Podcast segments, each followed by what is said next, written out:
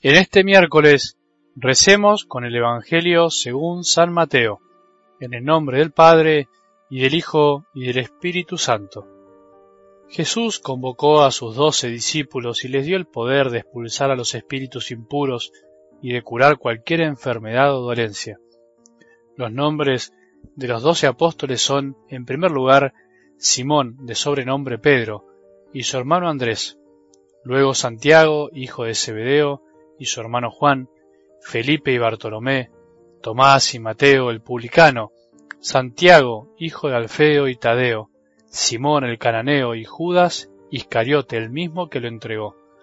A estos doce Jesús los envió con las siguientes instrucciones.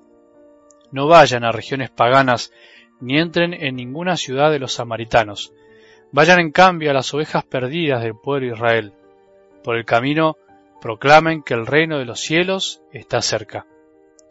Palabra del Señor.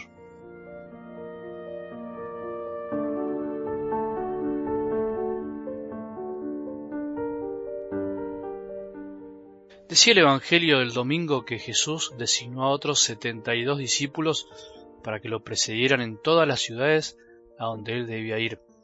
Entre tantas cosas sobre las que podemos interiorizarnos de este texto, creo que es interesante reflexionar sobre el hecho de que Jesús necesitó ayuda para poder evangelizar, siendo que hubiese podido hacer las cosas solo y a su manera.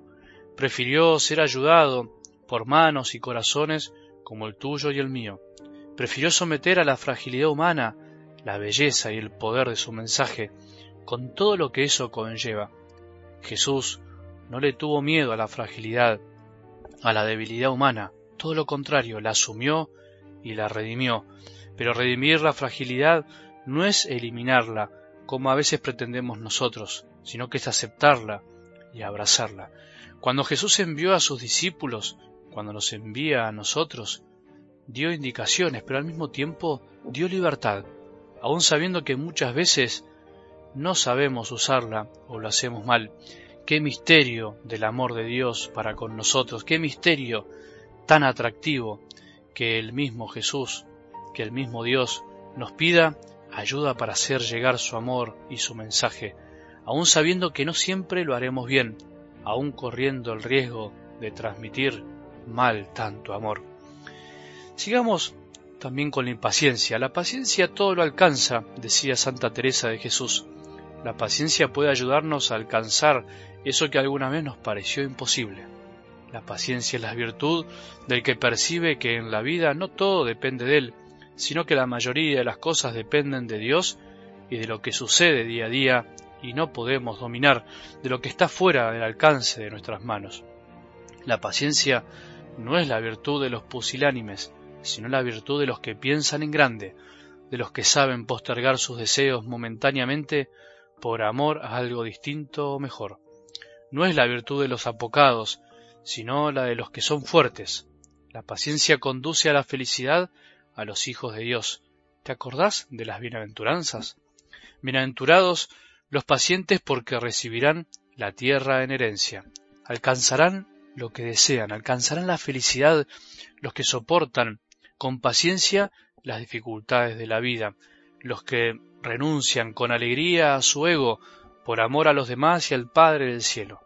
La paciencia todo lo alcanza porque nos conduce al amor, nos alcanza el amor y el amor es la felicidad. Para amar hay que ser paciente, no hay otro camino posible, es el camino estrecho. Y el impaciente no ama bien, sino que se ama a sí mismo y a sus cosas, sus caprichos y deseos. Por eso es mucho más feliz el que es paciente que el que se lleva todo por delante. Por eso es mucho más feliz el que sabe llevar su enfermedad con paciencia que el que se enoja y se queja. Por eso es feliz en serio el que está más dispuesto a esperar lo mejor de Dios que a ser el propio conductor de su vida. Algo así les pasó a estos hombres elegidos por Jesús, hombres que cambiaron la historia de la humanidad para siempre, gracias a la asistencia del Espíritu Santo, los doce apóstoles de algo del Evangelio de hoy. Repasemos la lista. El primero es Simón, que después Jesús llamará Pedro, el primero en todo, incluso en negarlo. Y el último, Judas Iscariote, el mismo que lo entregó. Se me ocurre pensar en esto. Qué paciencia la de Jesús. Por favor, cualquiera de nosotros hubiese elegido tan distinto. Digamos la verdad, ¿hubiésemos elegido a un pescador del montón para ser cabeza de los doce de la iglesia? Vos y yo hubiésemos elegido a Judas como apóstol sabiendo que algún día nos vendería por unas monedas? Qué paciencia la de Dios, qué paciencia la de Jesús. Es increíble pensar que haya tenido tanta paciencia al elegir a quienes eligió, hombres sencillos y pobres, algunos bastante rudimentarios y sin instrucción, hombres simples y que en su tiempo nadie tenía en cuenta. La maravilla es que Jesús nos emociona con su infinita paciencia. Qué paciencia la de Jesús para elegirnos a nosotros, a vos y a mí como sacerdote. Qué misterio de la paciencia amorosa de Dios, pudiendo elegir a miles mucho mejores. La paciencia de Dios, la paciencia de Jesús, muchas veces nos hace sufrir, nos hace impacientar, porque nosotros no sabemos sufrir. A veces quisiéramos que Jesús barra con todo cambie muchas cosas de nosotros y de la iglesia, del mundo. Sin embargo, así como a Judas lo esperó hasta el final, así como a Pedro le perdonó sus imprudencias, a vos y a mí nos espera y nos espera. Sabe que es lo mejor para todos y no nos presiona, nos invita, nos atrae con su amor lentamente a lo largo de toda la vida. Qué paciencia que nos tiene. Tenemos que reconocerlo, pero al mismo tiempo, qué paciencia debemos tener todos al ver el modo que eligió Jesús para seguir transmitiendo su mensaje. Eligió la debilidad para manifestar su amor. No hay otro camino. Jesús le tiene paciencia al hombre, pero nosotros también tenemos que tenerle paciencia a Jesús.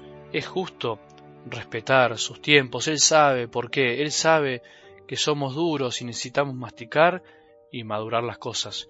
Si Jesús nos tiene y nos tendrá siempre tanta paciencia, ¿No es lógico que nosotros también empecemos a tenernos paciencia?